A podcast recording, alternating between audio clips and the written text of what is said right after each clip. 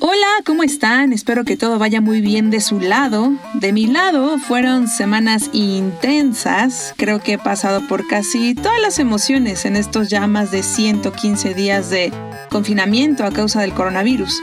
¿Se acuerdan? Apenas regresaba por acá y... ¡Boom! He pasado por alegrías como mi cumpleaños en mayo y tristezas como el fallecimiento de un ser querido. Estoy feliz y enojado. No fue por coronavirus, sino porque estaba viejito. He estado de muy buen humor y de tan pésimo humor que ni yo me soporto. Vamos, estoy segura que me entienden y que andan en las mismas, pero no se preocupen, no ando bajoneada. De hecho, estoy contenta de retomar esta actividad que me hace muy feliz, que es mi podcast. El podcast que ustedes escuchan y que ando ajustando, así que es muy probable que noten algunos cambios. Una vez explicado todo eso, hoy les traigo un tema que muchos de ustedes han estado preguntando en mis redes sociales. ¿Sirven o no los teléfonos de Huawei sin Google? Esto es.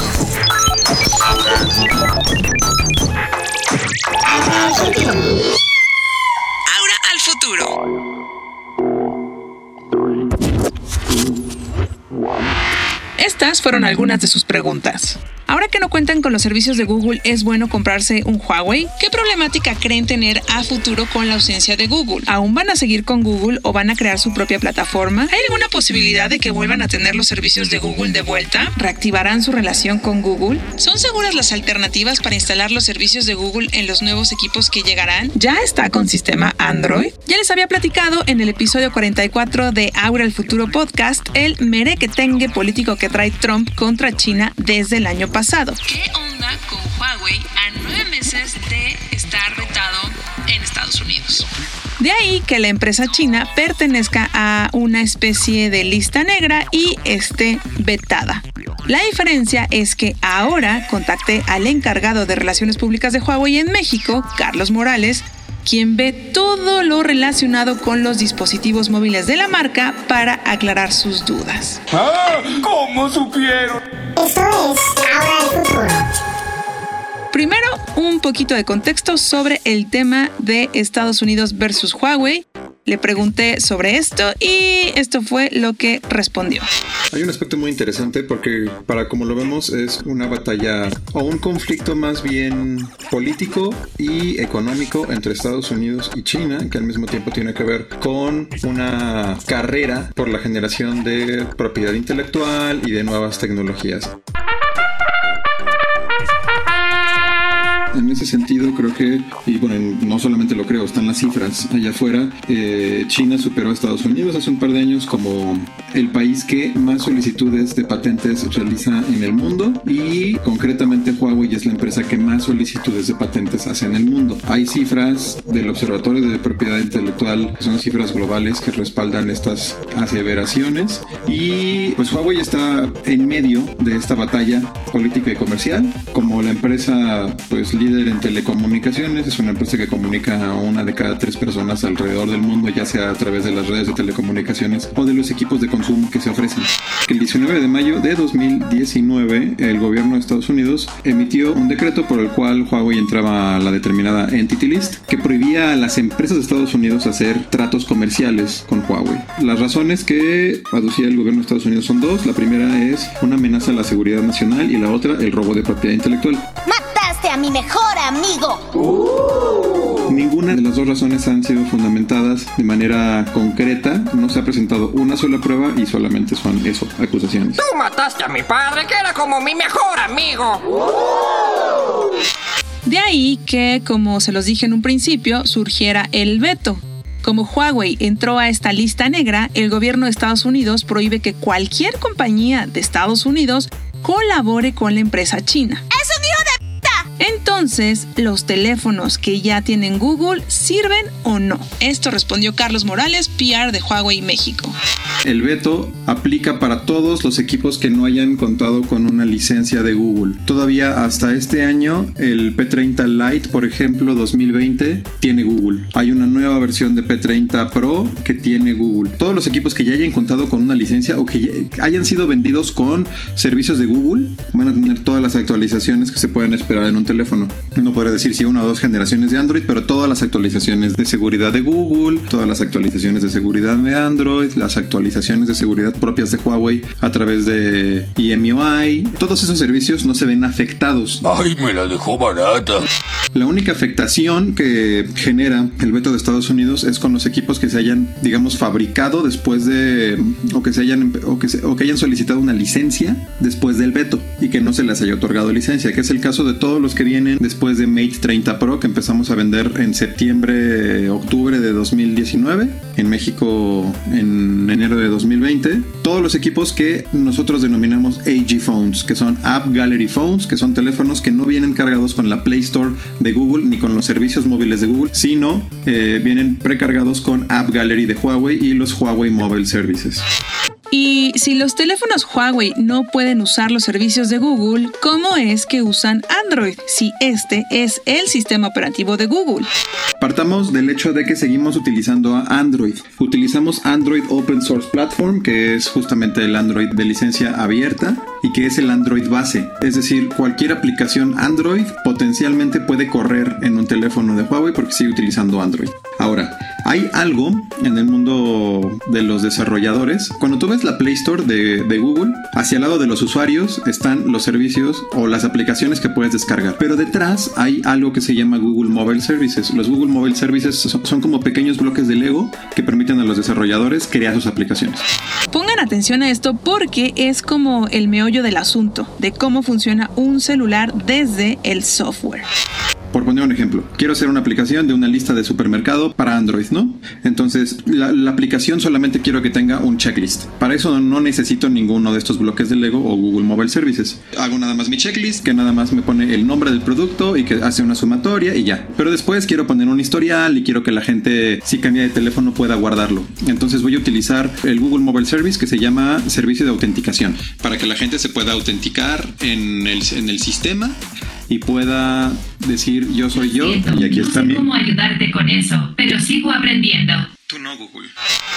Entonces tienes este bloque de Lego que te permite justo autenticar al usuario. Y después dices, ok, quiero hacerlo más robusto y quiero decirle dónde hay tiendas. Entonces utilizas un kit de geolocalización y un kit de ubicación y un kit de ubicación de Google. Y un kit de mapas, que son distintos los tres, ¿no? Eh, y luego quieres ponerle analítica para que el- la persona sepa cómo, o el desarrollador sepa cómo usan su aplicación las personas, y así vas construyendo una aplicación cada vez más robusta. Todos estos servicios de Google son los que ya no están precargados en los teléfonos de Huawei, pero para eso Huawei ofrece lo que denomina Huawei Mobile Services, que son unos bloques de Lego exactamente iguales, que funcionan con la misma aplicación que ya tiene el desarrollador y que nada más tiene que reemplazar. Ahora, una aplicación de Android como la conocemos funcionaría en un teléfono de Huawei. Sí, se pueden reemplazar los kits de servicio de Google por los de Huawei también, de manera que la puedas hacer completamente funcional. ¿Y esto qué significa para los usuarios finales? Significa que algunas de las aplicaciones a las que estaba acostumbrado quizá no vayan a funcionar de la misma manera o no vayan a estar disponibles en la tienda propietaria de aplicaciones de Huawei, que es App Gallery. ¡Qué interesante! De ahí que Huawei tenga su propia tienda de aplicaciones, la App Gallery, que está desarrollando su propio contenido local y global. Si están siguiendo el hilo de esta entrevista, ya vimos el contexto político del por qué Huawei está vetado en Estados Unidos, ya vimos que por lo mismo sus dispositivos no pueden usar los servicios de Google ni otras aplicaciones hechas en Estados Unidos, y que si bien usan Android, el sistema operativo de Google, es un software de código abierto, es decir, cualquier desarrollador puede usar ese programa. Ahora, viene lo bueno y la respuesta a muchas de sus preguntas. En una época en la que muchos vivimos hiperconectados y estamos más que acostumbrados a dos sistemas operativos, Android y iOS, Estamos acostumbrados a descargar todo desde dos tiendas de aplicaciones, la Play Store de Google y la App Store de Apple, donde todos usamos Facebook, Instagram, WhatsApp, Gmail, YouTube, Calendar y Uber, por mencionar algunas aplicaciones. Entonces, independientemente de la tienda de aplicaciones de Huawei y las apps que ofrece la empresa, que solo son compatibles entre dispositivos Huawei, ¿cómo vivo conectado con el resto del mundo si uso un dispositivo Huawei? Hay varias maneras de poder acceder a las aplicaciones a través, a todas sus aplicaciones a través de los teléfonos de Huawei. La principal es App Gallery, que es la tienda donde están las aplicaciones oficiales. Después de esto tenemos eh, Phone Clone, que si tú, si tú tienes otro teléfono Android u otro teléfono Huawei puedes hacer traspaso de aplicaciones directamente. Hay algunas otras aplicaciones que no van a correr. Las aplicaciones de Google, evidentemente, por no contar con los servicios de Google, no pueden funcionar. Para esto ofrecemos lo que nosotros denominamos web apps, que es el acceso a las aplicaciones a través del navegador de tu teléfono. Así puedes utilizar YouTube, mapas, Gmail, Docs, por ejemplo, Drive. Esa clase de cosas las puedes acceder a través del navegador. Y también algo que creo que vale mucho la pena decir es que pues trabajamos constantemente para poder solventar esa clase de, de, situaciones de falta de aplicaciones con desarrolladores globales y locales. Hay algunas otras aplicaciones, por ejemplo tenemos una app que se llama AppSeeker dentro de la tienda de aplicaciones que es App Gallery. Y AppSeeker lo que te ayuda es a ubicar las aplicaciones que tienen APKs públicas como, no sé, Spotify, Facebook, eh, Instagram, WhatsApp o Facebook Messenger y puedas descargarlo directamente desde el sitio del desarrollador. Eso también es conveniente porque la aplicación se actualiza, es segura, no hay ningún intermediario, que permite instalar muchas otras aplicaciones.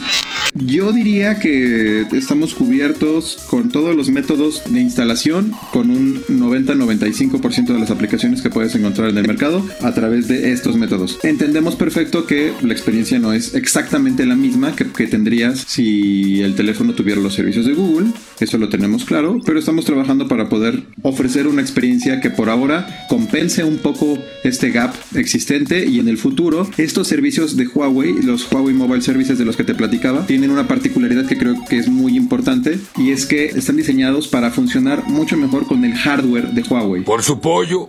El 15 de mayo de este año, el Departamento de Comercio de Estados Unidos emitió un comunicado extendiendo el plazo a 90 días del uso de tecnología Huawei. Esto tanto en dispositivos móviles como en sus redes de telecomunicaciones, principalmente en zonas rurales y con la posibilidad de que termine el 13 de agosto. Las empresas de telecomunicaciones en Estados Unidos que usan tecnología Huawei tienen ese tiempo para cambiar de proveedores y los usuarios cuyos teléfonos usaban Google, como lo mencionó Carlos, funcionarán por una o dos generaciones más. Después pues ya no funcionan y tienen que migrar hacia los nuevos dispositivos. Y hacer todo lo que ya nos platicó Carlos. Por si no lo sabían, antes de que Huawei hiciera dispositivos, empezó haciendo redes de telecomunicaciones y ese es uno de su mero mole, como decimos coloquialmente hablando. ¡Ay, qué rico! Sobre este tema nos platica un poquito más. Se emitieron extensiones de plazos para que las operadoras de Estados Unidos pudieran utilizar los servicios de Huawei, que son las que se han ido extendiendo. El veto sigue, el veto sigue en pie, es decir, ninguna empresa de Estados Unidos puede hacer tratos comerciales con Huawei, excepto las compañías de telecomunicaciones, algunas de ellas porque justamente todas las redes 3G, 4G LTE, especialmente en el Midwest, corren sobre tecnología de Huawei. Entonces, si borraran de un momento para de un momento a otro la relación existente entre esos operadores y Huawei, básicamente provocarían un apagón de telecomunicaciones en una zona muy importante de Estados Unidos, especialmente en zonas que no son tan densamente pobladas. Entonces, esa es la razón por la cual ha, ha existido como esa, esa confusión, pero el veto sigue, no podemos tener relaciones comerciales con la gran mayoría de las compañías. Sí, el tema 5G da mucho para hablar, pero nuestro entrevistado no es el especialista en esta área, así que ya les platicaré de eso en otra ocasión. Ya para cerrar, esta es la postura de Huawei sobre el veto. Y es algo de lo que decimos en Huawei desde el inicio. Nadie gana con esa decisión del gobierno de Estados Unidos, que además no está fundamentada de manera sólida. No gana Huawei, no ganan las empresas de Estados Unidos, pero sobre todo no gana el consumidor. Entonces ese es como el panorama completo de lo que ha ocurrido en torno a la guerra comercial China-Estados Unidos, que tiene a Huawei pues justo a la mitad de ambos frentes, ¿no? Algo muy importante que creo que vale la pena destacar es que dos días después de que Trump firmó la entrada en la Entity List, el 19 de mayo de 2019. Le preguntaron que si Huawei era una amenaza para la seguridad nacional. Él dijo que sí, pero que estaría dispuesto a sacar a Huawei de esa lista si llegaba a un buen acuerdo comercial con China.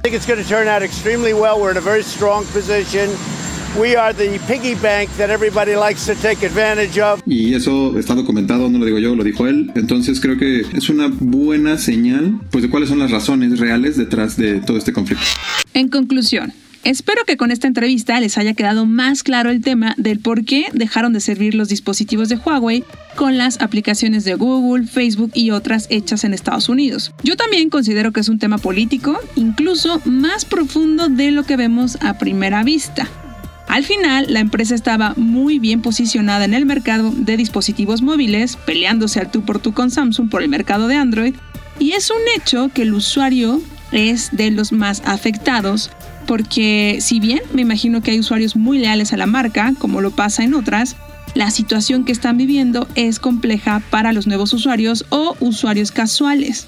Pues desde mi perspectiva, la forma de usar los servicios de Google y de otras empresas no suena nada amigable a menos que seas medio geek y le andes picando a todo. Y si existe mucha gente así, porque obviamente habemos demasiados que estamos metidos en el tema, está padre, pero hablando masivamente, hablando del mercado masivo, a simple vista no creo que sea la opción más amigable para el usuario casual. Cuando digo casual me refiero a aquel pues, que no es experto en tecnología y que probablemente estaba migrando a estos productos o sentía curiosidad por probarlos. O sea, para que me entiendan, no veo a mis hermanas usando esto, pero ojo. Antes de que me tomen la palabra al 100%, quedé en probar uno de los dispositivos más recientes para contarles mi experiencia. Por otro lado, es súper importante recalcar que la tecnología, al igual que la vida, es una rueda de la fortuna y no siempre puedes estar hasta arriba. Pregúntele a Nokia, BlackBerry, Microsoft, Airbnb. Hoy estás arriba, mañana abajo, tal vez vuelvas a subir, tal vez no. Así que será interesante ver hacia dónde va el camino de esta empresa que hoy se las está viendo un poquito negras en el área de dispositivos, pero, desde mi opinión, tienen un as bajo la manga y es la tecnología 5G. ¡Dios mío, la asociación se va a desintegrar! Ya el tiempo dirá en qué acaba esta historia. Oye, estoy confundido. ¿Es un final triste o un final feliz? Es un final y basta. Mientras, díganme si les latió este formato. Ya saben que me pueden escribir a mi cuenta de Twitter, arroba aura-bajo, mi Instagram, aurov y tengo muchísimos otros temas que contarles, ya los irán notando aquí en este podcast. Que tengan un excelente día y muchas gracias por escucharme. Adiós. Esto es